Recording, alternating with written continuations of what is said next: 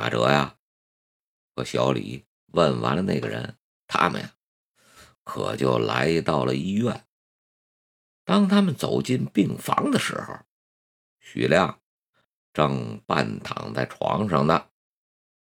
我知道你们会来找我的，哎，仍然呀是这么一句话。我们是来探望你的。马哲说着呀，就在他那个病床旁边的一把椅子上坐了下来。小李呀，一抬屁股就坐在床沿上了。这个许亮啊，他都已经骨瘦如柴了，而且还是眼窝深陷。他躺在病床上啊，像是一副啊骨骼躺在那儿。尽管他说话的语气啊，仍跟以前没什么区别，可是他那个神态，跟往日简直就是判若两人。怎么办呢？他自言自语的呀，说着，但是两只眼睛却茫然的看着马哲。有什么话就说吧，马哲呀是平平淡淡。许亮点了点头。我知道啊，你们会来找我的。我知道啊，自己随便怎么样也逃不掉了。上次啊，你们放过了我，这次你们一定。不会放过我的，所以我就准备呀。说到这儿，他停了一下，吃力的喘了几口气。哎，这一天呀，是迟早要来的。我想了很久了，想到与其让一颗子弹打掉半个脑壳，还不如啊。吃安眠酮睡过去，永远不醒呢。说到这儿啊，他竟然得意的笑起来了。可是刚笑了笑，他又垂头丧气了。可是啊，没想到我又醒过来了。这些该死的医生啊，把我折磨的好苦。但是啊，我也怪我自己。我不想死的太痛苦，所以呀，我就先吃了四片等到药劲儿上来之后啊，再赶紧去吃。可是已经来不及了呀！我吞下了大半瓶之后啊，就什么都不知道了。我呀，可就睡死过去了。说到这儿啊，哎，他竟然对着马哲做了个鬼脸儿，接着呀。他又哭丧起脸来了，可是谁想到还是让你们给找到了。那么说，你前天中午也在小河边？小李啊，突然问了这么一句。是的，他无力的点了点头。小李赶紧就用眼神啊暗示了一下马哲，但是马哲呀，他根本就没理会。自从自从那次去过河边之后，我就再也没去过。但是后来呀，越想越觉得不对劲儿。我怕自己呀，要是再不去河边，你们就会怀疑我。他朝着马哲呀，狡狡猾的。他朝着马哲。还狡猾的笑了笑。我知道你们呀，始终没有放弃对我的怀疑。我觉得你们真正怀疑的呀，啊，不是疯子，而是我。你们那么做呀，无非是想让我放松警惕。他那个脸上啊，可又出现了得意之色，仿佛……是看破了马哲的心思，因此啊，我就必须去河边走走，于是啊，我他娘的又看到了一颗人头。哎，这时候啊，哎，他已经就非常悲催了。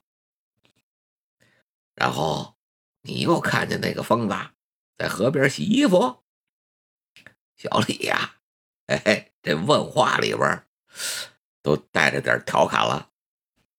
是了啊，他说着呀，苦笑了一下。你就两次去过河边？小李问他呀，而且两次都看到了人头。这哥们儿哎，都已经没什么表情了，只是啊，睁着他那个迷惑的小眼儿看着小李。哎哎，这小李啊，也有点发虚。这这这这种可能可能存在吗？会有人相信吗？他朝小李啊，就亲切的一笑，来了一句：“嘿，就连我自己呀，都他娘的不相信呐！”我认为，小李说着，腾还站起来了。马哲呀，他还坐在椅子里边呢。局里的汽艇还要过一个小时才到呢，他们得在一个小时之后才能离开这儿。我认为。我们不能马上走，许亮的问题啊，还没调查清楚呢。幺四婆婆的案件里边啊，还有一个疑点没有澄清呢。而且在两次案发的时间里边啊，这个许亮他都在场，用偶然性来解释，显然不能让人信服。我觉得呀，许亮非常可疑。小李啊。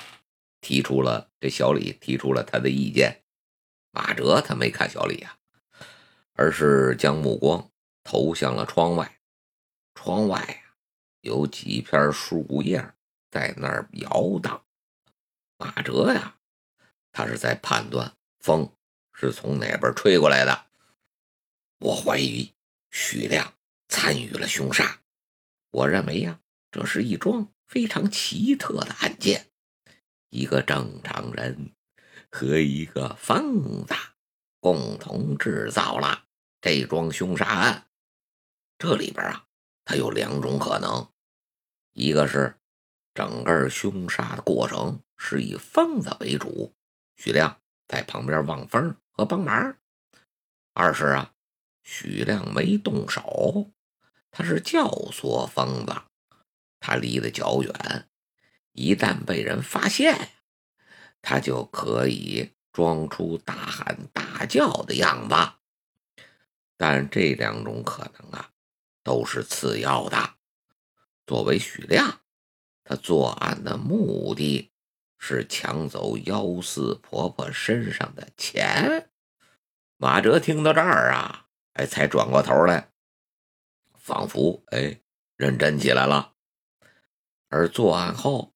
他很可能参与了现场布置，他以为这种奇特的现场会转移我们的注意力，因为正常人呀显然是不会这样布置现场的。案发案之后啊，他又找别人替他做伪证。听到这儿啊，马哲这脸上的神情认真起来了。第二起案发的时候啊，这两个人又在一起。显然，许亮不能用第一次方法来蒙骗我们了。于是啊，他假装自杀。自杀前还特意的呀，约人第二天一大早去叫他，说是去钓鱼。而自杀的时间，他是在后半夜。这时啊。他告诉医生的，这是他告诉医生的，并且只吃了大半瓶的安眠酮。一般决心自杀的人，他可是不会这样的。他最狡猾的是啊，他主动的说出了第二次案发的时候，他也在河边这个呀，可比其他的罪犯高明多了。他是啊。装出来害怕的样子。而自杀。小李说到这儿啊，马哲可开了口了。但是许亮在第二起案件时，他不在河边啊，而是在自己家中。他的邻居看到啊，他在自己家中了。小李啊，哎，他惊愕的看着马哲。许久啊，他喃喃的呀嘀咕了：“你你去调查过了？”马哲点点头。可是他为什么说呀？他去过河边啊？这小李呀，非常迷惑。马哲什么都没说，他是非常疲倦的站起来了。哎，该去码头了。这个事儿啊，就暂时到这儿了。